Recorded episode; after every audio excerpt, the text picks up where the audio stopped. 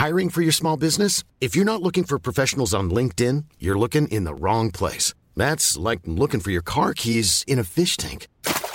LinkedIn helps you hire professionals you can't find anywhere else, even those who aren't actively searching for a new job but might be open to the perfect role. In a given month, over 70% of LinkedIn users don't even visit other leading job sites. So start looking in the right place. With LinkedIn, you can hire professionals like a professional. Post your free job on linkedin.com slash people today.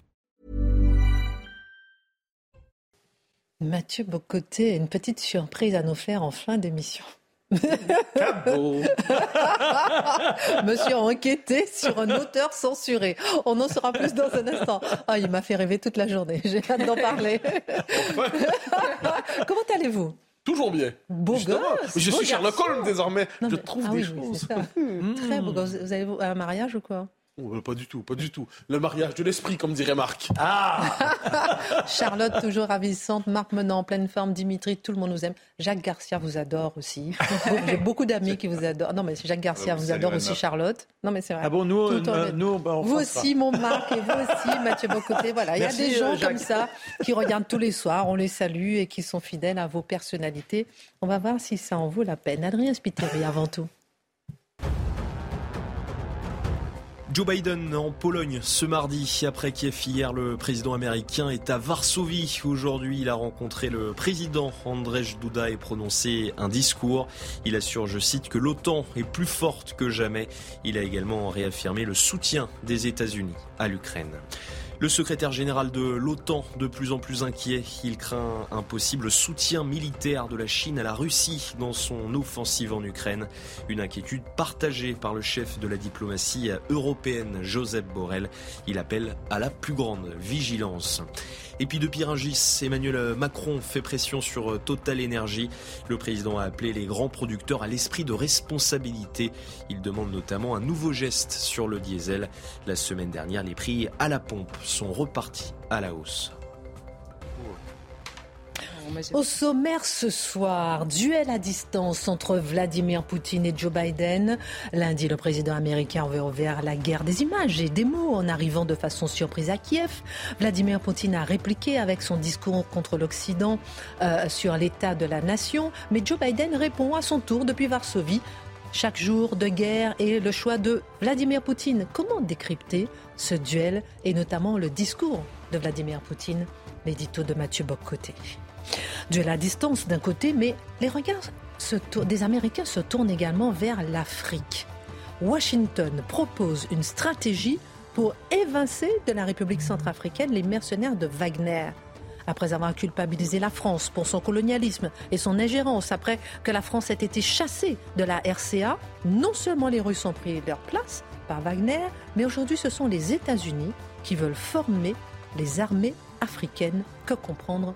L'analyse de Dimitri Pavlenko Et pendant ce temps, en France, nos campagnes continuent de voir l'installation de migrants pour repeupler les coins les plus retirés des villages qui perdent leurs habitants, comme ici à Calac en Bretagne, qui a fini par y renoncer au projet. Mais la bataille se poursuit. À Besnac, en Corrèze, 40 migrants doivent s'installer dans ce village de 357 habitants. Où en sommes-nous de cette répartition dans nos campagnes? Qui décide de ces projets sans concerter la population? Plusieurs petites villes se déchirent sur cette question de la répartition des migrants. Le décryptage de Charlotte Dornelas. La femme est, comme on dit mon maître, un certain animal difficile à connaître et de qui la nature est fort encline au mal. Voilà les propos d'une des pièces de Molière, le dépit amoureux. Pourrait-on encore accepter ces mots aujourd'hui? Molière aurait-il été qualifié de misogyne? Peut-on encore aujourd'hui rire comme Molière? Que reste-t-il de Molière alors que ses funérailles avaient lieu un 21 février le 21 février 1673, Marc Menor raconte. Et puis venons-en à ces livres pour enfants qui sont réécrits. Euh, justement, c'est ceux qui arrivent aux ouvrages de l'écrivain britannique qui a écrit Charlie et la chocolaterie. Certains mots sont jugés aujourd'hui offensants. Ainsi, petits hommes est remplacé par petite personne. Homme nuage devient peuple nuage. Gros est supprimé et petit est préféré à minuscule. Peut-on encore préserver nos œuvres au lieu de les retoucher? Mathieu Bocoté nous expliquera en exclusivité comment un auteur français bien connu a été censuré, mais chut, personne n'en parle. L'édito de Mathieu Bocoté, une heure pour prendre un peu de hauteur. C'est parti.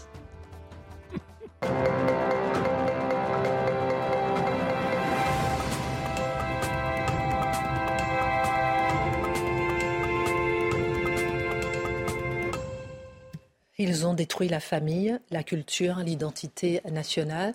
Voilà quelques mots de Vladimir Poutine aujourd'hui. Ce sera le tour de table. J'ai envie de vous entendre pour savoir est-ce que là, peut-être sur ce sujet, Vladimir Poutine ne touche pas là où ça fait mal? Est-ce qu'il a raison? Pourquoi a-t-il raison? On en parle dans un instant. D'abord avec vous, euh, mon cher Mathieu, après la visite surprise de Joe Biden à Kiev hier, le discours à la nation de Vladimir Poutine aujourd'hui était très attendu qu'allait annoncer le président russe alors que la guerre en Ukraine s'installe dans la durée et que les perspectives de paix semblent tout simplement inimaginables à court et moyen terme. Moyen terme.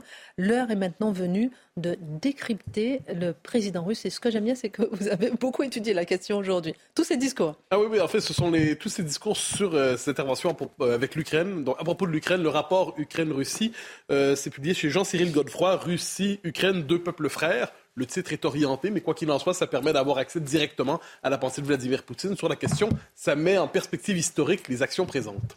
Alors, qu'est-ce qu'il y avait dans ce discours aujourd'hui? Il faut d'abord se rappeler qu'un discours politique n'est pas un discours de vérité ni en démocratie et encore moins en régime d'autorité, en régime autoritaire. Donc, quand on écoute le discours de Vladimir Poutine, il faut entendre ce qu'est un discours politique. C'est un discours de propagande. Un discours de propagande, pas au sens négatif ou positif du terme, simplement pour dire que ça fixe une vision du monde, ça a pour vocation de mettre de l'avant certains intérêts, d'en dissimuler d'autres et surtout de justifier un an plus tard la politique russe, alors que la guerre est revenue en Europe par les chars russes. Donc gardons à l'esprit qu'il s'agit d'un discours qui nous permet, si on le lit, si on le prend au sérieux, de rentrer dans la tête non seulement du dirigeant russe, mais probablement du peuple russe par rapport à cette guerre. Qu'est-ce qu'on trouve donc dans ce discours? Le premier élément, c'est qu'il s'agit d'une guerre existentielle pour les Russes.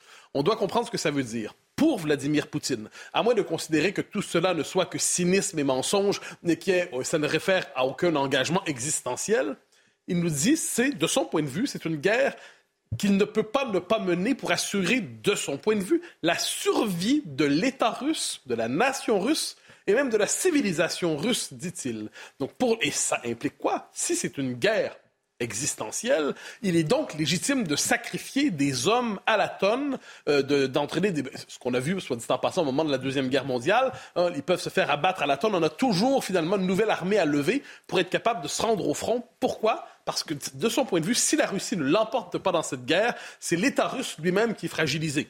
Je ne dis pas euh, qu'il a raison ou tort, la question n'est pas là, la question est de savoir qu'il le pense. Il pense que l'État russe dépend d'une relative victoire en Ukraine.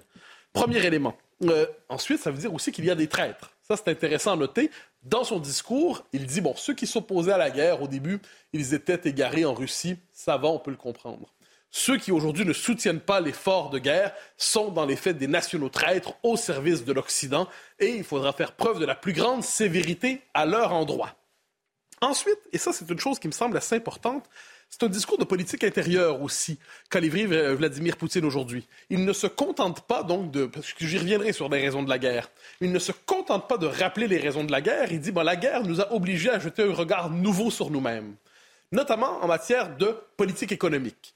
Il dit la Russie doit s'extraire globalement du cadre de la mondialisation et désormais miser sur une croissance intérieure qui reposera sur une diversification, dis-je, de l'économie interne. Donc on ne doit plus miser sur la, la prospérité mondialisée, on doit désormais se reconstruire nous-mêmes. Et ça implique quoi? C'est un message qu'il envoie à ceux qu'on appelle les oligarques, il dit aux oligarques, vous aviez, vous avez fait fortune en Russie pour ensuite vous payer des villas partout dans le monde. Hein. Finalement, la Russie vous servait de base pour devenir milliardaire et ensuite vous mis bien les villas ici et là et ailleurs. Il dit, ben là, les enfants, c'est le temps de revenir ici. Vous devez contribuer à l'effort de guerre. Il y aura un espace de liberté, de croissance, de dynamisme, faites la liste, mais ça se passe en Russie désormais. Et sachant le traitement réservé aux oligarques, sinon dissidents, à tout le moins simplement distants du pouvoir, hein, ils ont l'habitude quelquefois, sans raison, de tomber du 14e étage comme ça, ah, encore un, et l'autre a décidé de se suicider lui-même dans son bain. Euh, bon, alors quand on voit ça, on comprend que c'est un message lancé à la classe dirigeante russe. Et dernier élément, dernier élément, c'est une économie, dit-il, qui doit se centrer sur une capacité, de, sur un effort de guerre dans la durée, mais qui ne doit pas se définir strictement par son effort de guerre. Ça, c'est intéressant parce qu'on le sait, le pacte avec les Russes depuis, pour, pour Poutine depuis longtemps, c'est autorité contre prospérité. Donc, vous me laissez gouverner de manière autoritaire avec une forme de démocratie d'apparat, mais en échange, en échange, vous aurez la prospérité. Si la prospérité tombe, son pouvoir lui-même est fragilisé. Donc, il cherche à dire à l'économie, de, de l'économie, elle doit continuer de servir les intérêts de la classe moyenne. Il cherche à consolider son régime à l'intérieur. Alors, Vladimir Poutine a évidemment voulu euh, faire un bilan euh, de la guerre depuis un an. Les motifs avancés euh, pour justifier la guerre ont-ils changé? Ah, ça, c'est, je pense, la partie importante et fascinante du discours. Rappelons-nous la formule utilisée au tout début. Il s'agissait d'une opération technique une opération technique qui avait pour vocation, on l'a compris, de renverser le régime à Kiev, de refaire, d'annexer symboliquement, non pas politiquement, mais de réintégrer dans la zone d'influence russe l'Ukraine, et ça devait se faire assez rapidement. Or, qu'est-ce qui se passe? Plus la guerre s'ancre dans la durée, et plus les raisons de la mener prennent de l'ampleur. Premier argument, guerre défensive. Je cite Vladimir Poutine aujourd'hui. Ce sont les pays de l'Occident qui ont fait éclater cette guerre et nous, nous avons utilisé la force pour y mettre un terme. C'est un peu orwellien à la rigueur. Donc l'intervention en Ukraine est un geste défensif contre une guerre déjà engagée par l'Occident contre la Russie. À tout le moins, c'est ainsi qu'il voit les choses. Je cite deux passages de son discours parlant de cette, cette agression qu'il ressentait contre la Russie l'élargissement de l'OTAN à nos frontières, la création de nouveaux sites de déploiement pour les missiles, l'arrivée de contingents militaires à la frontière de la Russie. C'est eux qui ont fait éclater cette guerre et nous, nous avons utilisé la force pour y mettre un terme. Donc finalement, c'est une guerre défensive dans son esprit. Il ajoute, il ajoute, avant même le début de l'opération militaire spéciale, Kiev négocie avec l'Occident des livraisons à l'Ukraine de systèmes de défense aérienne, d'avions de combat, nous nous souvenons également des efforts déployés par le régime de Kiev pour acquérir des armes nucléaires.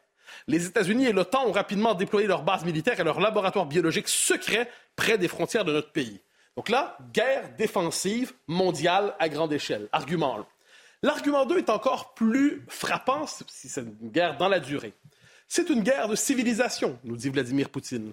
D'un côté, il y a l'Occident décadent, euh. Et de l'autre côté, il y a nous, Russes, qui sommes les défenseurs de la véritable civilisation. On pourrait entendre presque la véritable civilisation européenne contre l'Occident. Je cite encore quelques passages, ça donne une idée. Ils ne cessent d'attaquer notre culture, l'Église orthodoxe et les autres organisations religieuses de notre pays. Regardez ce qu'ils font à leur propre peuple. La destruction de l'identité culturelle et nationale de la famille, l'abus d'enfants jusqu'à la pédophilie sont déclarés la norme, la norme de leur vie. Et là, il poursuit en disant, se référant aux livres, au sein des Écritures et ainsi de suite. Donc, qu'est-ce qu'il nous dit? Qu'est-ce qu'il nous dit? C'est que c'est une guerre finalement entre deux modèles de civilisation. Et là, on comprend que c'est probablement dans son esprit, il doit voir les choses ainsi, mais c'est aussi un discours à destination des éléments plus conservateurs ou dits populistes en Occident.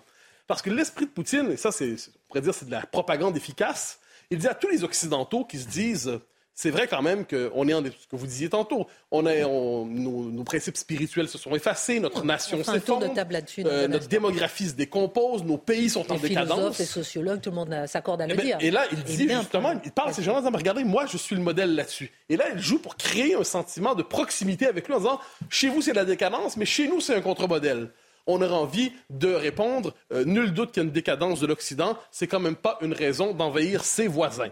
Et, euh, de ce point de vue, euh, il y a parce que je, comprends qu'on veuille comprendre la pensée de Poutine. C'est ce qu'on pourrait appeler la rationalité impériale qui pousse à comprendre la pensée de Poutine. On pourrait répondre inversement que c'est la rationalité nationale qui nous pousse à comprendre les Polonais et les Baltes. Donc on fera un tour de temps parce que j'ai vraiment envie de vous entendre sur euh, ce sujet de l'Occident hein, et euh, où est-ce qu'on en est aujourd'hui, est-ce qu'on est, d'accord avec lui ou pas? Mais finalement, euh, Mathieu Bocoté, entre Biden qui appelle au soutien sans réserve à l'Ukraine, Poutine qui annonce vouloir aller jusqu'au bout, elle est où la possibilité de paix? Eh ben, De plus en plus absente, c'est le moins qu'on puisse dire. C'est presque le mot paix devient dans les circonstances l'autre, le symptôme de la lâcheté. En particulier, qui veut la paix est accusé d'être au service de Moscou. Mhm. Qui dit, vouloir la paix, ça ne veut pas dire se coucher devant les Russes. Ça veut dire trouver une solution négociée qui présuppose qu'aucun des deux ne sortira soit sur le mode du triomphe, soit sur le mode humilié. Il y a un élément que j'ai oublié de mentionner, mais qui est très important sur la question nucléaire. la question nucléaire, c'est ce qui nous inquiète tous la Russie décide de se retirer d'un traité de 2010, le traité New Start, qui était sur la question des essais nucléaires. la Russie suspend sa participation à ce traité. Il ne s'en retire pas pour de bon, mais elle dit puisque les Américains, c'est des discours, euh, ne respectent pas leur part de, appelons ça de, sécurité sur la question du nucléaire, nous sommes obligés, nous, de reprendre une certaine initiative. Donc, si nous, les Russes, aujourd'hui, on est obligés de se tourner de nouveau vers la possibilité nucléaire, c'est de votre faute à l'Ouest. Bon, on voit un peu l'argument encore une fois. Je noterai trois choses à la fin avant de conclure. Les comparaisons historiques sont, sont, fort utiles, je crois. Il nous faut toujours se tourner vers l'histoire pour éclairer le présent sans écraser le présent. J'en propose trois, tout simplement. 1914, on en a souvent parlé, c'est l'engrenage. C'est-à-dire une obligation ci, une obligation là, et finalement, ça vire à la boucherie mondiale. 39-41, les Américains qui soutiennent les Britanniques avant de s'engager eux-mêmes dans la guerre Deuxième Guerre mondiale par rapport à l'Allemagne. Ou la troisième, la guerre d'Espagne, où finalement l'Ukraine serait le territoire d'une nouvelle guerre d'Espagne, où deux empires s'affrontent. Dernière réflexion en un mot finalement. Il y a un mythe qui nous écrase à travers tout ça, c'est le mythe de Munich. On a toujours l'impression que faire la paix aujourd'hui, c'est se coucher devant Hitler. Il est possible aujourd'hui que ce, ne soit pas Munich que de chercher à faire la paix avec son ennemi. Je vois que vous avez envie de réagir. Oui, oui, je dis que l'Ukraine, ça peut aussi être la Corée avec une partition à terme, ou la Finlande, par exemple, avec euh, une finlandisation, et des guerres qui ne s'arrêtent jamais. La Corée, c'était 53, hein, et il n'y a jamais eu d'accord de paix, en fin de compte. Et ça peut tout très bien se finir comme ça. On suivra effectivement ça toute cette semaine. Euh, Dimitri, il y a un nom hmm. que Vladimir Poutine n'a pas prononcé dans son discours ce matin, c'est celui de Wagner, le groupe Wagner, qui nous intéresse beaucoup, nous, l'entreprise de mercenaires euh, russes formée par Evgeny Prigogine. Alors, ces hommes combattent en première ligne aux côtés de l'armée russe en Ukraine. Ils exercent aussi une emprise inquiétante euh, sur plusieurs États africains, ce qui euh, préoccupe beaucoup les États-Unis. Et fait nouveau, le journal Le Monde euh, déclare que Washington est en train de tenter d'évincer Wagner d'Afrique. Alors, ce qui nous intéresse, c'est que mhm. on chasse la France, on culpabilise la France d'être colonialiste en Afrique, on la chasse et, et on la remplace en hâte par euh, le groupe Wagner, et finalement, les États-Unis veulent même remplacer les Russes qui remplaçaient la France. On, en est où ah Que comprendre de tout ça Vous dites que les États-Unis, finalement, c'est plus facile de déloger Wagner que de déloger la France. et on peut se poser toutes ces questions. oui, tout à fait. Après, on peut se demander aussi si les, les, Américains vont réussir là où les Français ont échoué, c'est-à-dire à, à, repousser Wagner. En l'occurrence, euh, c'était pour le, le Mali et la République centrafricaine. Alors, Wagner, on en parle beaucoup en ce moment en Ukraine, mais c'est vrai, on a un peu tendance à oublier que le cœur de l'activité de Wagner, c'est vraiment l'Afrique. Ça fait cinq ans, seulement cinq ans, hein, que le groupe, en fait, il tisse sa toile. Il va prospérer dans toutes les zones instables du, du, continent. Le premier pays, en fait, les deux premiers pays où Wagner débarque, c'est à peu près simultané, c'est la République centrafricaine en 2017-2018, euh, chassant, euh, repoussant l'influence française et la délogeant complètement. Hein. Et euh, la Libye, et alors ce qui est assez cocasse, c'est que quand on connaît l'histoire, c'est qu'en en fait la France va cohabiter pendant un temps dans l'effort de guerre auprès du maréchal Haftar, avec qui? Avec Wagner, avec Wagner. Et à ce moment-là, la France ne disait rien sur la présence de Wagner aux côtés du maréchal Haftar. Mais bon, passons. Donc, République centrafricaine 2017, ensuite le Soudan, la Libye, dont je l'ai dit, Madagascar, le Mozambique et plus récemment le Mali. Alors on en a beaucoup parlé du Mali parce que en fait la, la junte malienne s'est servie de Wagner pour pousser littéralement la France en dehors. Et la France, dans un geste assez étonnant, courroucé, finalement, a plié les Gaules et est partie en fait. Les États-Unis, c'est une autre méthode. Voilà. Il y a le Burkina Faso aussi, dont la France d'ailleurs est sur le point de se retirer, ah, mais aussi le Cameroun. Donc on voit que Wagner essaime petit à petit. Et c'est toujours, en fait, à la demande de régimes défaillants ou qui sont inquiets pour leur survie que Wagner arrive. Wagner n'envahit pas ces pays. Wagner est sollicité par ces États. Il faut que ce soit bien clair. Vous allez au Mozambique, par exemple. Le Mozambique appelle Wagner pour lutter contre l'insurrection des Shebab, qui veut établir un califat au nord du pays. C'est cette zone où Total a d'ailleurs dû partir il y a deux ans. Vous vous rappelez, on en avait parlé sur ce plateau. Euh, au Mali, pareil. Donc je l'ai dit, la junte s'est un peu servie de Wagner contre la France et la République centrafricaine. Ça fait cinq ans que Wagner y forme à la fois l'armée nationale, mais aussi la garde prétorienne du président Faustin Archange Touadéra. Et c'est à lui, c'est à cet homme que les États-Unis ont fait cette offre révélée par le journal Le Monde. Alors, que proposent les États-Unis? Ils lui laissent 12 mois pour prendre ses distances avec Wagner. En échange de quoi, les États-Unis s'engagent à lui euh, envoyer des instructeurs américains pour former euh, son armée, euh, à augmenter l'aide humanitaire américaine à la République centrafricaine. D'ailleurs, Vladimir Poutine s'est permis de souligner avec malice ce matin que l'aide occidentale apportée à l'Ukraine est supérieure à l'aide apportée à tous les pays pauvres. En fait, il a vraiment insisté sur ce point-là. Donc là, vous voyez, tous les, pays d'Afrique le disent régulièrement. Exactement. 150 milliards pour l'Ukraine, 60 milliards pour les, les, pays en grande difficulté. Voilà. Donc les États-Unis prêts à donner plus d'argent à la République centrafricaine et aussi, euh, ça c'est très important pour le président Touadéra en particulier, c'est que les États-Unis s'engagent à maintenir à distance l'ancien président François Bozizé qui est soupçonné de piloter des attaques depuis le, Tchad voisin. Donc vous voyez, vraiment une assistance militaire, politique, sociale, etc. Donc j'ai bien compris, hein. on chasse la France on remplace par Wagner et maintenant on veut euh, remplacer Wagner. Ça, c'est votre lecture. Mais non, mais j'aime bien cette lecture-là parce que c'est quand même intéressant de On n'est jamais euh, assez paranoïaque dans les relations internationales, vous avez complètement raison. Non, c'est intéressant. Mais qu'est-ce qu'ils veulent en Afrique? Pourquoi est-ce qu'on ah chasse ben la France? bon, Alors, qu'est-ce qui se passe déjà? J'ai trop de questions. Qu'est-ce qui se passe si la République centrafricaine refuse? Alors, le deal, c'est donc ce que je vous ai dit. Et en échange, si euh, le président Touadéra dit non, Washington coupe les vivres alors c'est pas faramineux en, absolu, mais ce sont des sommes conséquentes pour un petit pays aussi pauvre que la République centrafricaine. 140 millions de dollars d'aide humanitaire que les États-Unis versent chaque année. Plus ils ont ce qu'ils appellent, hein, c'est l'intitulé du programme, petite subvention de diplomatie publique.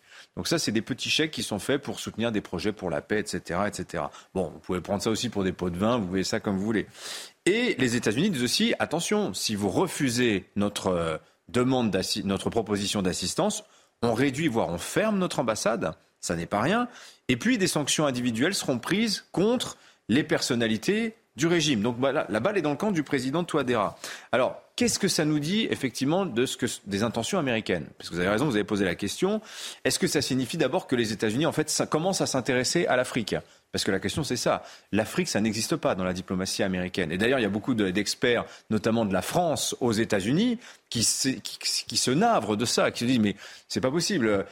Les Américains nous ont aidés lors de notre intervention au Sahel, mais en réalité, pour eux, c'était rien. C'est-à-dire, c'était très très loin, très anecdotique. Et tant mieux si les Français s'en occupaient. Bon, les Français, visiblement, sont pas capables de tenir tête à Wagner.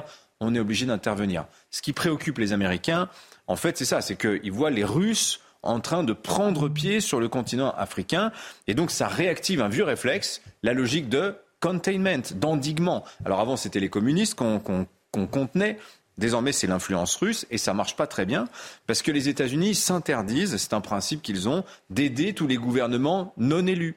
Donc, vous pouvez intervenir auprès de la République centrafricaine, mais le Soudan, par exemple, comment vous allez faire? Le Mali auprès de la junte malienne qui n'est pas élue, qui repousse sans arrêt l'élection présidentielle.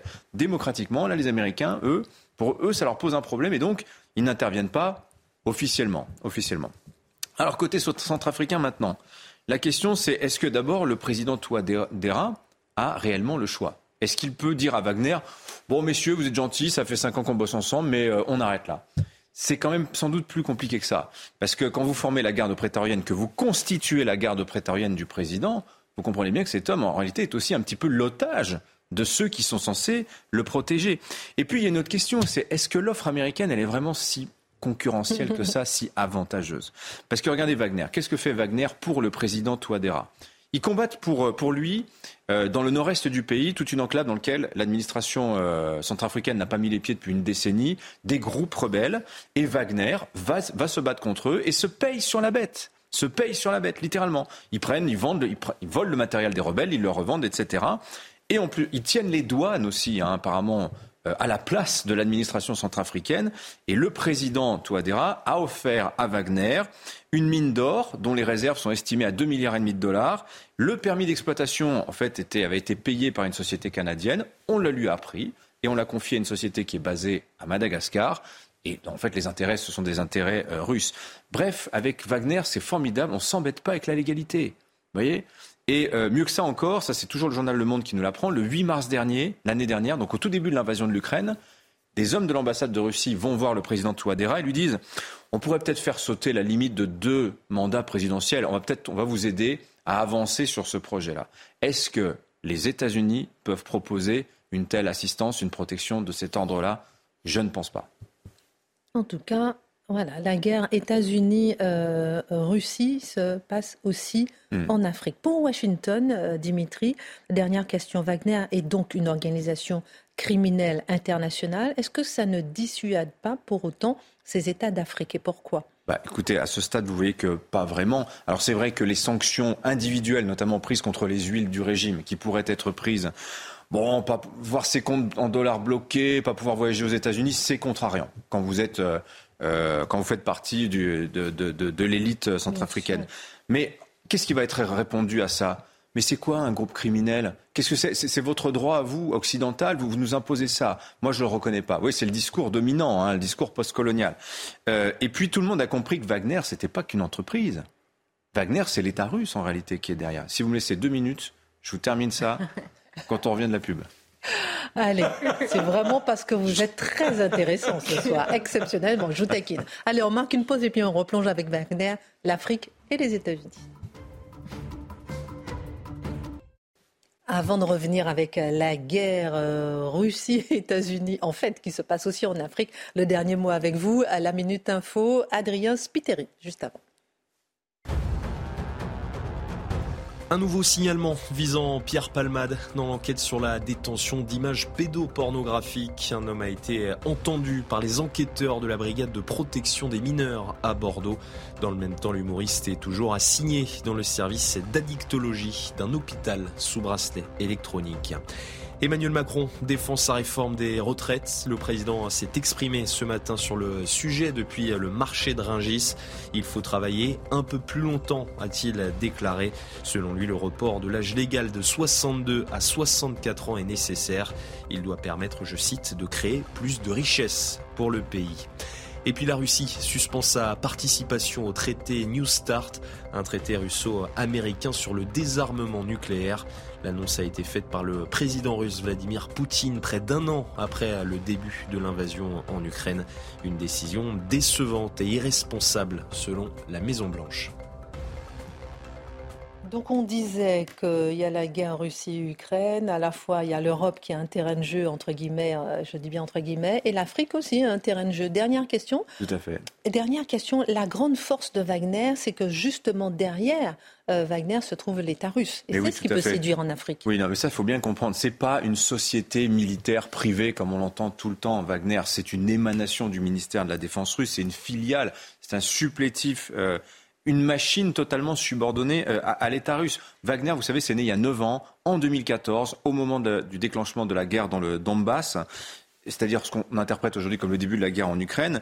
Et depuis 9 ans, Wagner permet à l'État russe, alors tantôt d'agir sans avoir à hisser le drapeau, ce qu'ils ont fait par exemple en Libye, euh, ce qu'ils ont, ce qu'ils font en Afrique aussi, tantôt de soutenir, de compléter l'armée russe dans une action militaire classique. C'est ce qui se passe en, Syrie, ce qu'on a vu en Syrie il y a quelques années, et aujourd'hui en Ukraine. C'est un outil très plastique, Wagner, qui est alimenté par les arsenaux russes, par les prisons russes, etc. Dernier et, mot. Et, d'ailleurs, pour vous me prouver aussi que c'est des méthodes d'un État russe, l'anecdote, et je trouve assez étonnante, Wagner, avant de s'installer dans un pays, envoie systématiquement des sociologues, des Mathieu Bocoté, des politologues pour évaluer le genre d'alliance que la Russie peut nouer avec l'État en question. Ils vont produire aussi des films de propagande. Ce sont des méthodes, les méthodes d'un État, et c'est une ombrelle bien plus large, bien plus protectrice pour un État comme la Centrafrique que simplement une simple société militaire privée.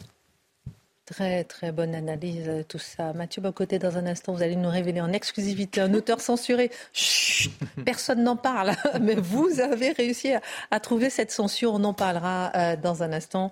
Et avec vous, on parlera. Euh, est-ce que Molière serait censuré aujourd'hui? On se posera la question. C'est très bien de parler du monde entier. Mais si on mettait un petit peu le nez dans nos campagnes, ma chère Charlotte, on le monde entier dans nos campagnes. Le monde Ça y est, chronique terminée. Le monde entier dans nos campagnes. Nous avions déjà évoqué le cas, Charlotte, de la ville bretonne de Calac et de son renoncement au projet d'accueil de migrants. Et cette fois-ci, la bataille se poursuit à Besnac en Corrèze. 40 migrants doivent s'installer euh, dans cette petite ville de 357 personnes. Euh, plusieurs petites villes se déchirent d'ailleurs sur cette question de la répartition des migrants. Est-ce qu'ils ont peur sans savoir, comme le regrettent euh, plusieurs associations? C'est vrai qu'il y a une multitude de petits, enfin une multitude. Pour l'instant, il y en a quelques-unes, mais il y a, euh, tous les, euh, je ne sais pas combien de jours, enfin régulièrement, on apprend le nom d'une nouvelle petite ville. Alors on découvre toute la géographie des petites villes, euh, en effet, qui sont visées par les associations qui mettent en œuvre, on va dire, le projet euh, gouvernemental de répartition des migrants. Donc, vous l'avez dit, il y a Besnac euh, en Corrèze, mais on apprend qu'il y avait un autre petit village juste à côté qui a euh, refusé le projet. Donc, c'est pour ça que ça se retrouve à Besnac. Là, on a appris qu'en Inde, il y a un autre village qui s'appelle Bélabre. Alors là, c'est 900 habitants. Pareil, qui ont appris qu'il y avait une quarantaine de migrants qui allaient s'installer dans une ancienne chemiserie juste à côté de l'église dans le village sans que personne ne soit au courant. Et ces projets seraient révèle à mesure que les habitants s'inquiètent de ces projets. Et en effet, vous avez raison, la réponse qu'on entend tout le temps, c'est euh, mais finalement, ils, ont peur par, euh, par ignorance à la fois des personnes, alors euh, personnes qu'on nous présente comme des personnes qui souffrent et qui ont fui leur pays, qui ont fui la guerre parce que c'est un discours on va dire, assez globalisant. Je précise que ce ne sont pas des réfugiés, comme le disent en permanence euh, les associations, ce sont des demandeurs d'asile. Donc parmi eux, certains seront déboutés, ne sont donc pas éligibles au statut de réfugiés. Donc tous n'ont pas fui la guerre. Il y a des pays qui ne sont pas en guerre, des pays d'origine. Donc déjà, on a un discours qui est assez euh, simplificateur, on va dire, sur les personnes qui sont accueillies, et un discours simplificateur sur la manière dont les habitants le reçoivent. Pourquoi? J'ai pris trois exemples. Alors j'ai pris trois exemples à dessein. Ce sont des exemples dans lesquels, en l'occurrence euh, à Valeurs Actuelles, on avait fait un dossier là-dessus. Et on a trois journalistes qui sont partis en reportage dans ces différents endroits, faire parler les habitants et justement exposer euh, leurs inquiétudes par rapport au projet. Donc là, c'est tangible, c'est concret.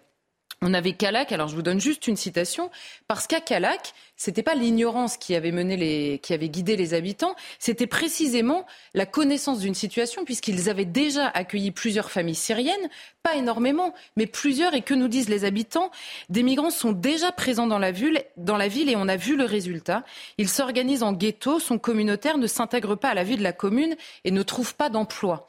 Alors euh, évidemment, tous les habitants de Calac ne pensent probablement pas ça, mais c'est une inquiétude qui existe. Il y a déjà des familles qui ont été accueillies et pour donner du crédit à leur inquiétude, au moment où ces familles ont été accueillies, personne n'en a entendu parler. Donc l'opposition n'était pas aussi forte la première fois qu'elle l'est quand il faut réitérer l'expérience. Donc ça leur donne plutôt du crédit, on va dire, sur leur inquiétude. Par ailleurs, à Calac, c'est 18% de chômage, donc beaucoup plus que dans le reste du pays, une désertification en effet dans le pays, et 45% euh, pour Marine Le Pen au second tour. Donc tout ça devrait aussi éveiller un peu les esprits. Et on apprend quoi? Que le projet, en l'occurrence à Calac, était financé. C'est la seule chose que les habitants ont su dès le début, à 80% par de l'argent public. Eux, les abandonnés de tous les projets publics depuis des dizaines d'années. Comment voulez-vous que ça fonctionne? Deuxième exemple, à Cuers, en Provence. Alors là, on est ailleurs. Est-ce que ce sont des gens qui ne savent pas euh, de quoi ils parlent?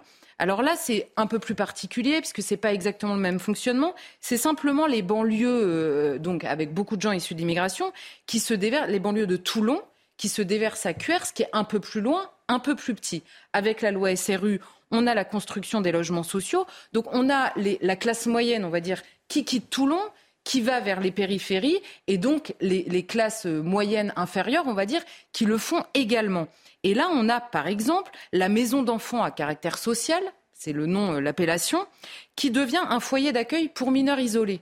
Donc là, on voit bien que l'aide sociale à l'enfance, initialement prévue pour les habitants, les enfants abandonnés localement, devient complètement un foyer d'accueil pour mineurs isolés. Et à la tête de la gendarmerie locale, on nous dit, alors on refuse euh, formellement le lien entre euh, cette immigration et la délinquance, mais on nous dit quoi? Le choc des cultures peut être sujet à des problèmes et influer sur le sentiment d'insécurité c'est très poli, très policé. Enfin, ça veut dire la même chose hein, euh, concrètement. Donc ça ne fonctionne pas. Là, on a 59% pour Marine Le Pen au second tour. Pareil, pendant les premières vagues d'immigration, il n'y avait pas eu d'opposition. Donc c'est bien la conséquence de quelque chose qu'ils connaissent déjà. Troisième exemple, rapidement, Saint-Brévin-les-Pins. Là, c'est en Loire-Atlantique. C'est encore une autre chose, c'est l'installation d'un CADA, ces fameux centres d'accueil de demandeurs d'asile, dans une école. Et alors, comment les habitants l'apprennent Parce qu'il y a un permis de construire qui est inscrit sur l'école dans laquelle sont leurs enfants. Donc, on va mettre au cœur de l'école un centre d'accueil euh, pour euh, demandeurs d'asile. Et alors là, donc, il s'agit de 110 nouveaux réfugiés. Et est-ce que cette ville réagit avant de connaître de quoi elle parle? Ah bah pas du tout. On apprend qu'ils ont accueilli une centaine de migrants au moment du démantèlement de la jungle de Calais, centaines de migrants à laquelle se sont ajoutés des dizaines de migrants venus de Nantes au moment où la ville était débordée par l'accueil, euh, euh, euh comment dire, annoncé par la mairie à l'époque, encore une fois, où sont arrivés la centaine de migrants de la jungle de Calais, il n'y avait pas eu d'opposition populaire. Donc ils savent exactement ce qu'ils redoutent quand ils s'opposent à ce nouveau projet. Et là, qu'apprennent-ils sur le chantier Que le, chantier, en l'occurrence, coûte 4 millions d'euros? Eux pour qui l'argent public n'existe jamais, eux pour qui l'argent public a disparu de la possibilité, on va dire, euh, de euh, l'évolution de leur ville. Et alors là, c'est la différence, j'ai fait exprès à chaque fois, on n'a que 33% pour Marine Le Pen au second tour. Donc ça n'est pas que politique, ça n'est pas que de l'ignorance, c'est beaucoup plus que ça. Et à chaque fois, on retrouve en revanche le même sujet, les habitants ne sont jamais au courant de ce qui va se passer, alors que le discours, c'est pour revitaliser pardon, leur propre vie. Donc soit il s'agit de revitaliser et c'est génial et c'est bénéfique pour tout le monde, auquel cas il n'y a pas à craindre la réaction des habitants, soit on sait un peu comment les habitants vont réagir pour diverses raisons et donc on leur cache. Et en l'occurrence, on leur cache très clairement à chaque fois, ils ne sont pas au courant. Donc, un, ils ne sont pas au courant, et deux, ils ont déjà vécu la situation. Hein. Comment expliquer, Charlotte, cette multitude de résistances partout en France? D'où naissent ces projets sans concertation avec les administrés? D'où viennent-ils? Alors, à l'origine, on a le projet clair. Bon, c'est arrivé dans les différentes années, je vous le disais, il y a des répartitions de personnes qui sont plus ou moins naturellement, mais là, il y a un projet clair annoncé par Emmanuel Macron devant les préfets. Il a lui-même appelé ça la transition démographique. Hein, pour euh, les, opposants au, grand remplacement, n'ont pas dit grand-chose sur ce terme de transition démographique. Si ça ne veut pas dire la même chose, je parle plus français, mais bon. Il explique, Emmanuel Macron, que cette répartition est voulue dans les espaces ruraux qui, eux, sont en train de perdre de la population. On a une population en moins, on va donc en importer une autre. Très bien. Le même mode d'opérateur est retrouvé à chaque fois. Donc l'État, sans concertation préalable avec les habitants, puisque ça n'est pas le fonctionnement, impose la création de ces fameux CADA, centres d'accueil pour demandeurs d'asile, pour demandeurs d'asile, sous l'égide des grandes associations qui gèrent euh, ces projets-là. Donc le projet gouvernemental s'appelle Agir. Alors ça veut dire accompagnement global et individualisé des réfugiés. Il est cofinancé par l'Union européenne. Donc c'est vraiment un projet de l'État cofinancé par l'Union européenne et mis en musique, on va dire, par ces associations. Alors on avait le fameux fonds de dotation dont Mathieu nous avait beaucoup parlé, qui s'appelait Merci, dont on avait entendu parler à Calac notamment. Et on a deux associations qui s'appellent Equalis et Viltaïs. Alors là, on va s'attarder un peu sur ces deux associations parce que on, nous, euh, on a grand renfort de l'égoïsme des habitants dans le débat public. On a beaucoup moins euh, on a beaucoup moins de, focalisation un peu sur le fonctionnement de ces associations. Les deux, en l'occurrence, ont été épinglés euh, sur, des, sur des sujets assez peu reluisants. Et je trouve que ça fait moins de bruit que le supposé égoïsme des habitants qui ne savent pas de quoi ils parlent quand ils craignent l'accueil de ces migrants. Viltaïs. Alors Viltaïs, on le retrouve à Besnac dont vous parliez, on l'a retrouvé dans un deuxième projet à Calac, on le retrouve à Bélabre dans l'Indre, ce petit village dont je vous parlais. Viltaïs, 2020, 8,5 millions d'euros pour gérer ces centres d'asile d'argent public, en l'occurrence. Un financement triplé de 2014 à 2019. Donc c'est une association qui grossit énormément. On a des subventions de l'État, des subventions des collectivités territoriales. L'association initialement est installée à Moulins, par exemple, dans l'Allier. Alors c'est la modique somme de 60 000 euros en décembre 2021. 10 000 euros un mois plus tard par la commune de Moulins, qui n'est pas non plus euh, connue pour être richissime euh, euh, parmi les communes. En juin dernier, la Cour des comptes s'est penchée sur l'association. Je ne vais pas vous faire le, descriptif de tout euh, ce que reproche la Cour des comptes, simplement une phrase. Ouvrez les guillemets. Ayant présidé à un développement des activités de Viltaïs plus opportuniste que piloté, l'équipe dirigeante n'a pas entrepris de réfléchir à un projet associatif abouti quand même une accusation assez, euh, assez énervée sur, euh, sur, un, sur une association qui est présentée, qui est financée et subventionnée par l'argent des Français, que par ailleurs on accuse d'être égoïste, et qui elle-même est accusée par la Cour des comptes de ne pas avoir de projet autre que son propre opportuniste, en tout cas celui de ses dirigeants. Je ne dis pas que dans ces associations, il n'y a pas des gens qui sont sincèrement au service des personnes qu'ils défendent. La Cour s'étonne du régime fiscal, des emprunts euh, beaucoup trop élevés qui sont faits par l'association, mais aussi de la flotte de véhicules plus prosaïquement, on a 136 voitures pour 185 salariés, dont 7 véhicules de fonction SUV BMW attribués aux cadres, avec de l'argent public donc. Donc vous comprendrez que l'égoïsme n'est pas forcément où on le pense. Deuxième euh, association, Equalis. Alors là, c'est une enquête des inspecteurs de la préfecture de Seine-et-Marne qui a été révélée par le canard enchaîné, mais qui n'a pas dépassé les frontières du canard enchaîné. Apparemment, ça n'a pas intéressé grand monde, en tout cas moins que d'autres informations du canard. On a 83 millions de subventions publiques, donc 14 à destination des demandeurs d'asile. 2020, le directeur général perçoit, écoutez bien, 203 000 euros de salaire annuel brut. Donc, il se loge en plus de ça aux frais de l'association et bénéficie d'une carte de 5 000 euros pour ses sorties et ses nuits d'hôtel. Donc le salaire, c'est de l'argent de poche, j'imagine. Bon. On a 29 directeurs dans l'association, 29 directeurs qui ont des voitures de fonction, des cartes carburant, des cartes de crédit prépayées. La carte carburant, par exemple, tous les gens des fameux villages égoïstes en rêveraient puisqu'ils n'arrivent plus à prendre leur voiture pour aller au boulot. Bon, fermons la parenthèse. Les 8, il y a huit directeurs qui gagnent plus de 100 000 euros par an de salaire. Donc on n'est pas non plus sur un, comment dire un dévouement absolu et bénévole au service des migrants. Les activités de l'association, hein, c'est l'enquête qui les pointe. On a un séminaire à Marseille avec apéritif sur un voilier pour la modique somme de 70 000 euros, une journée partenaire au théâtre du Trianon pour la modique somme de 120 000 euros. Bon, tout ça, je ne vais pas vous faire la liste, mais vous voyez un peu la conclusion des enquêteurs, ouvrez les guillemets, il n'y a manifestement peu, voire pas, d'attention portée au bon usage des fonds publics octroyés, alors même que ceux-ci sont alloués pour permettre à l'association la mise en place d'actions à destination des personnes en difficulté sociale. Alors une enquête a été ouverte à la suite de cette, euh, euh, enquête des inspecteurs. On a une nouvelle direction depuis novembre qui nous promet que ça ira mieux. On va suivre ça de près.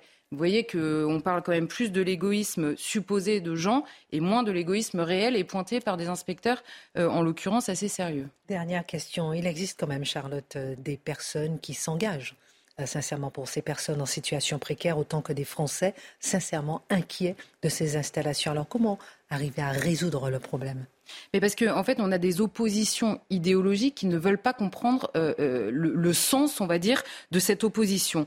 On a une si les habitants ne sont pas au courant, si à Calac, par exemple, le maire refusait d'organiser un référendum, c'est parce qu'ils connaissent la réponse. C'est parce qu'ils savent que l'option majoritaire de la population, c'est le refus de cette répartition des migrants pour des raisons diverses. Or, une option majoritaire n'est pas forcément bonne, mais il se trouve que dans l'organisation de la vie en communauté, c'est quand même mieux de la prendre en compte si on veut pas que ça finisse en drame. Et juste une phrase, on a euh, les partisans de l'installation des migrants à Besnac, dont vous parliez au début, qui nous explique qu'il n'y a pas d'étrangers sur cette terre. Mais il n'y a pas d'étrangers à la nature humaine, il n'y a pas de non-humains sur la terre, d'accord, mais il y a, nous sommes tous des êtres humains. À la nature humaine sont associés des droits. Celui de s'installer à Calac, Besnac ou Bélabre n'existe pas de manière universelle. Donc on parle de deux choses différentes et il se trouve que ces habitants-là, ayant déjà connu l'immigration, parce qu'en France, tout le monde sait ce qu'il retourne de l'immigration récente, évidemment, eh bien, ne veulent pas poursuivre cette aventure. Alors on peut forcer les choses, il ne faudra pas venir pleurer dans dix ans. Merci beaucoup pour votre regard sur une partie de l'immigration récente. Merci beaucoup, Charlotte.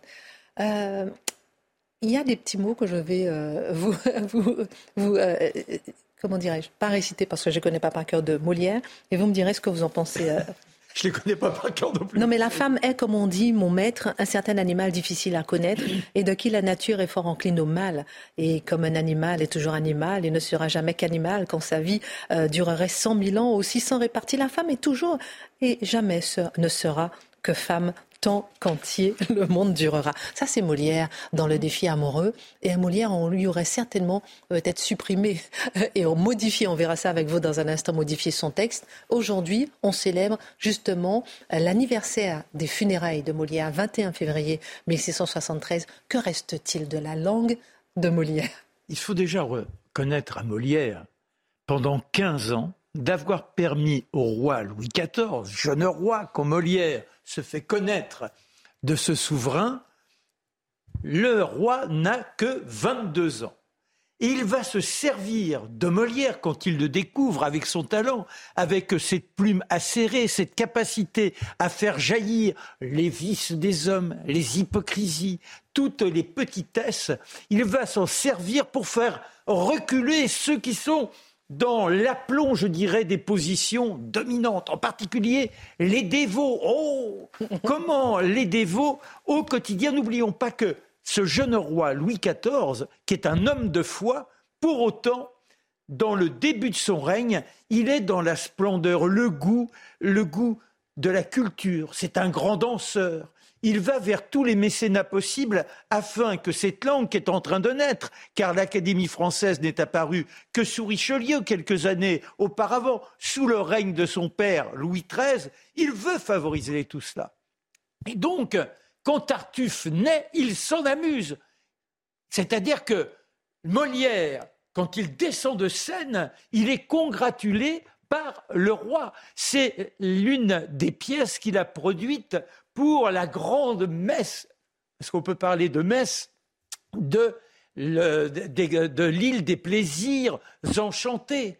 Et c'est parce que les dévots derrière et la reine Anne d'Autriche, sa mère, protestent en disant mais c'est pas possible, on ridiculise la foi, on ridiculise que, que Louis XIV finira par retirer la pièce, mais néanmoins il permettra cinq ans plus tard qu'elle réapparaisse. Grâce à Molière, la liberté, le sens du ridicule. D'ailleurs, j'ai noté c'est Balzac quelques années plus tard, quelques décennies plus tard, un siècle plus tard, il écrit S'il m'était possible de corriger entièrement les hommes en les faisant rougir de leurs ridicules, de leurs défauts, de leurs vices, quelle société parfaite n'eût pas fondé ce législateur suprême qu'était Molière. Vous voyez Dites-moi un mot quand même sur ces funérailles.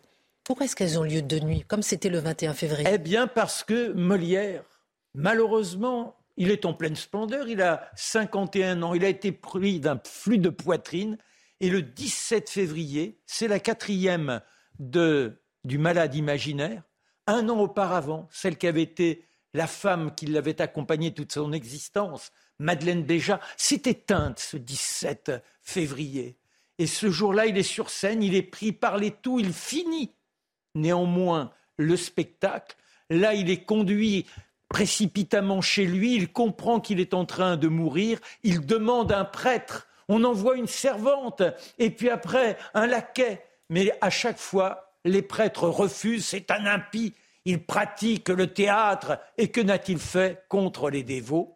Et lorsqu'enfin prêtre se présente, il a rendu le dernier soupir. Néanmoins, il obtient, peut-être qu'il y a une influence du roi, d'avoir des obsèques en dignité. Il pourra être enterré, contrairement aux comédiens qui n'ont pas retrouvé la foi au dernier moment. Il sera enterré, non pas comme un chien, mais dans un cimetière. En revanche, la condition, c'est que ce soit nuitamment à 9 heures le soir qu'avec deux prêtres. Il y en aura huit il y aura 800 personnes, plus 800 pauvres qui attendent l'aumône, comme quoi la clandestinité n'a pas tenu devant le rire de Molière. On voulait lui rendre un dernier hommage. Aujourd'hui, il est au Père Lachaise, enfin, malheureusement, ce ne sont sans doute pas ses restes, à côté de son ami Jean de La Fontaine. Mais malheureusement, ce ne sont pas ses restes non plus. Merci beaucoup euh, Marc euh, et on parlera justement avec vous de ce dévoiement un peu de notre société autour des mots. On en parlera. Mais juste un tour de table sur le discours de Vladimir Poutine. Rien n'excuse évidemment l'entrée de la Russie en Ukraine. Mais peut-on s'interroger sur ces mots ils ont détruit la famille, la culture, l'identité nationale. Vladimir Poutine affirme que la Russie doit se protéger de la dégénération de mœurs en Occident. Euh, il dit que voilà que la Russie est attachée aux valeurs traditionnelles, que l'Occident est, en, pleine, en pleine décadence. Qu'est-ce que ça résonne en nous? Est-ce que vous êtes d'accord avec cette dégénération des mœurs? Je commence par vous, euh, Dimitri. Et euh, est-ce qu'il n'est pas là en train de toucher quelque part là où ça fait mal chez nous occidentaux? Je crois que Mathieu a très bien dit tout à l'heure, effectivement, il cherche à séduire la part des conservateurs dans nos sociétés occidentales, qui sont en fait objectivement dans le camp plutôt de l'Ukraine, en se disant peut-être qu'il y a un moyen de les attirer, les ramener dans mon camp. Mais est-ce que euh, ça justifie pour autant qu'on cautionne l'invasion de la Russie? Parce que dans le discours de Vladimir Poutine ce matin, il y a des éléments qui sont qu'on peut acheter, et en l'occurrence celui-là sur euh, la, dégénérescence euh, des, mœurs occidentales on le prend comme on veut, mais enfin, on a ce sentiment effectivement d'un déclin, d'une forme de, décadence. Et c'est un sentiment qui est très partagé. On n'achète pas forcément le récit de Vladimir Poutine sur la Russie puissance agressée. Enfin, je veux dire, il faut faire la part des choses quand même. Et cette euh, idée que parce que Vladimir Poutine aurait raison, on serait d'accord avec une part de sa sensibilité, on est d'accord sur tout le reste. Donc trier le, grain de livret dans voilà, son discours. trions le bon grain de livret, exactement. Euh, Mathieu, ensuite Charlotte. En deux mots, je suis absolument d'accord avec Dimitri. C'est-à-dire, je n'ai pas besoin, si je peux me permettre, de Vladimir Poutine pour faire le procès de la décadence de l'Occident, de la perte de souveraineté, de l'immigration massive, de l'effondrement sociétal, de l'effondrement psychique des Occidentaux. Et si je peux être d'accord avec ce segment de son discours, dans l'esprit de Poutine, il y a l'espèce de lien qui se fait qui dit si vous êtes d'accord avec moi là-dessus, mhm. donc vous me comprenez quand j'envahis l'Ukraine. Mhm. Moi, vous savez, je célèbre la défense de ses frontières, la défense de sa patrie, la défense de sa nation contre les empires qui piétinent l'indépendance nationale. On pourrait, dans les circonstances, reconnaître de telles vertus aux Ukrainiens. Et on pourrait parler du déclin démographique russe aussi. Hein. Mhm. Ça, ça fait partie des choses qu'il ne dit pas, lui. Hein. Non, mais ce qui, est, ce qui est étonnant dans ce discours-là, c'est que ce sont précisément des choses que, par ailleurs, les progressistes occidentaux pourraient reprocher en Ukraine et dans tous les pays alentours qui sont extrêmement euh, anti-russes. Et c'est d'ailleurs une des batailles qui existent au sein même de l'Union européenne. Mais je pense que peut-être qu'il s'adresse à quelques conservateurs qui ont tous choisi déjà le camp de l'Ukraine. Donc euh, bon, je ne vois pas qui ça va faire changer d'avis sur la question ukrainienne. En revanche, je pense que ce discours aussi a vocation à s'adresser à tous les éventuels potentiels alliés ailleurs dans le monde. Ça, ça parle aux pays africains, par exemple. Exactement, qui sont absolument d'accord sur ce discours-là euh, par rapport à ce qu'est la décadence de l'Occident. Et il se trouve qu'en ce moment, au-delà de la question de l'Ukraine, il y a une bataille des différents modèles impérialistes dans le monde. Et là, il s'adresse à de potentiels alliés qui sont réceptifs à ce discours ailleurs que dans l'Occident. Mais disons que toutes les cultures qui ne sont pas les cultures occidentales ne pourraient qu'adhérer à ce discours. Les Chinois, ils sont dans la même rigueur. Les islamistes ou les États islamistes sont dans la même rigueur. C'est-à-dire qu'ils font valoir des perceptions de mœurs qui sont en déclin par rapport à nous. Mais est-ce que ça ne nous oblige pas, oublions le contexte, à nous interroger sur cette submersion qui nous vient là des États-Unis, ce fameux wokisme, où on perd notre identité, on perd cette capacité à l'ironie, au rire, mm. telle qu'elle est émergée, qu'elle a émergé, pardon, grâce à des gens comme Molière. C'est-à-dire qu'aujourd'hui, notre civilisation est en péril. C'est lui qui nous le dit. Mais c'est vrai que paradoxalement, ça nous vient des États-Unis avec ce courant wokiste. Eh oui, eh oui, absolument. Et on va parler justement avec vous, euh, Mathieu, de, de cet auteur de Charlie et la chocolaterie, euh, euh, dont ses livres sont réécrits. je disais que gros est supprimé, petit est, est, préféré à minuscule. Enfin, tout, est en train d'être édulcoré, des passages qui semblent quand même voilà, totalement gommés. Quel est votre regard sur cette pratique? Et vous allez quand même nous, nous annoncer aussi que vous avez vu que ça ne se passe pas qu'à l'étranger. Alors, en un mot, on, a souvent parlé ici de ce qu'on appelle les lecteurs de sensibilité dans les maisons d'édition. Ça, ce sont des gens qui sont embauchés pour s'assurer que dans les manuscrits que reçoivent la maison, d'édition, il n'y a pas de préjugés euh, contre telle minorité ethnique, telle minorité sexuelle, et ainsi de suite. Donc, ils ont pour fonction d'aseptiser le texte en fonction de la tyrannie des minorités telle qu'on la connaît aujourd'hui. Hein, c'est la grande aseptisation de la littérature contemporaine. Mais, et ça, on pouvait l'annoncer, moi, j'en étais certain. Après s'être emparé du présent, il s'empare du passé. Quelle est la nouvelle étape? C'est réécrire les œuvres venues du monde d'hier pour les rendre compatibles avec notre espèce de sensibilité politiquement correcte, complètement décomposée. Alors, effectivement, ça touche l'auteur. Pourquoi ça nous touche particulièrement? C'est l'auteur de Charlie la chocolaterie. Je donne quelques exemples avant de toucher aux contemporains. Alors, par exemple, on va nous parler sur, le critère du sexisme. Donc, on réécrit dans, le, dans un des livres, dans Sacré sorcière. À l'origine, première version. Ne sois pas stupide, me dit ma grand-mère. Tu ne peux pas tirer les cheveux de toutes les femmes que tu rencontres, même si elles portent des gants. Essaie pour voir ce qui se passera. Ah ben, le dernier passage disparaît. Oups, il n'est plus là. Mais il y a un passage correcteur qui est écrit à la place. Ah. Ne sois pas stupide, me dit ma grand-mère. De plus, il y a beaucoup d'autres, beaucoup d'autres raisons pour lesquelles les femmes pourraient porter des perruques. Il n'y a certainement rien de mal à cela. Donc là, on comprend. On n'a pas seulement biffé un passage, ah on vient d'en imposer un nouveau. Ensuite, grossophobie. Hein, parce que la grossophobie, vous savez, c'est critiquer, par exemple, quelqu'un euh, prend trop de poids, est-ce qu'il doit faire un régime, oui ou non? J'en connais un peu là-dessus. eh bien, eh bien, alors, dans la version d'origine, dans la version d'origine, voilà votre petit garçon, dit-elle, il doit faire un régime. Nouvelle version, voilà votre petit garçon. La référence au régime disparaît. En guerre contre la grossophobie, mes amis, il ne faut pas céder. Alors là, on pourrait donner d'autres exemples, euh, mais la logique, on l'aura compris, ah, c'est formidable. Ça. La vieille harpie devient la vieille corneille, par exemple. Et là, je pourrais multiplier. je dis ça comme ça.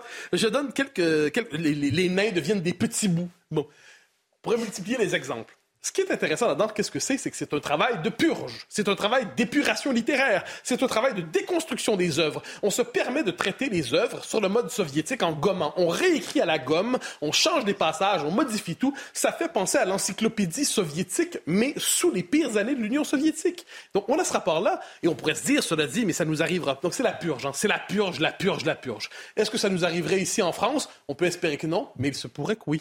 Ben, justement, alors là, vous nous avez dit que vous avez euh, trouvé un auteur ah. euh, censuré. Alors, ça, ça, traînait sur, euh, sur, Twitter depuis un temps, mais je voulais vous en parler, puis les circonstances le permettent. Vous connaissez tous, je devine, Jacques Bainville, le grand historien. Eh oui. Donc, c'est Jacques Bainville, il y a une phrase très célèbre dans son histoire de France, très célèbre. Le peuple français est un composé, c'est mieux qu'une race, c'est une nation. Quel beau passage, n'est-ce pas? Nouvelle édition, Larousse, mai 2022. Le peuple français est un composé, c'est une nation. Ben, ça devient juste incompréhensible en passant. Quand on dit mieux qu'une race, c'est une nation, c'est une comparaison par rapport aux Allemands, c'est la logique de la nation plus importante que la logique de la race. Quand on lit par ailleurs la préface de cette réédition de Bainville, on comprend que c'est un auteur qui qui est très mal à l'aise de citer Bainville. C'est comme il disait, pourquoi est-ce que je dois écrire la préface de cet auteur mauvais? On comprend, c'est en mai 2022, récupéré par le grand méchant Z, récupéré par le grand méchant Zemmour. C'est jamais dit comme tel, mais c'est quand même entendu. Donc, qu'est-ce qu'on... Il nous met en garde contre le livre qu'il réédite. Il faut le faire. Mais quoi qu'il en soit, il biffe un passage comme ça, sans nous, en avertir. Je suis curieux de savoir quels sont les autres passages qui auraient été biffés dans l'ouvrage, quels sont les autres passages qui ont été biffés dans d'autres ouvrages. C'est de la mutilation d'un texte, c'est une forme de volonté de déconstruire un texte, de le modifier sur le mode soviétique, et ça se fait non pas chez les anglo-saxons cette fois-là, mais en France, et plus encore chez Bainville, qui, on peut le supposer, devant cette, cette réécriture-là, aurait dit, mais vous êtes tous des fous. Mais on nous arrache notre culture. Ah oui, bien sûr. Non, mais c'est de la mutilation de texte. C'est de la mm. mutilation soviétique de texte, la logique de censeur, d'épurateur. Enfin, vous savez ce que j'en pense. ça tue la langue. C'est-à-dire, en plus, on tue la langue. Merci. Merci beaucoup. Respirons avec la Minute Info de Mathieu Devez et à demain.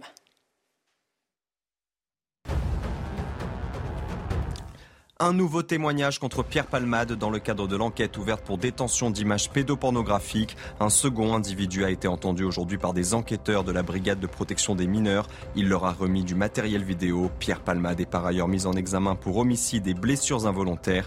Et le parquet de Melun a ouvert une enquête pour détention et usage de stupéfiants. Kiev espère une visite d'Emmanuel Macron en mars, c'est ce qu'a indiqué l'ambassadeur d'Ukraine en France. Selon des sources diplomatiques, Emmanuel Macron, qui s'était rendu à Kiev en juin pour la première fois depuis le début du conflit, souhaite y retourner avec à la clé des annonces concrètes. Enfin, l'OTAN s'inquiète d'un possible soutien militaire de la Chine à la Russie. Quelques heures après le discours prononcé par Vladimir Poutine à Moscou, le patron de l'organisation Jens Stoltenberg a pris la parole depuis Bruxelles. Ces derniers jours, les États-Unis avaient déjà formulé de telles préoccupations démenties par Pékin.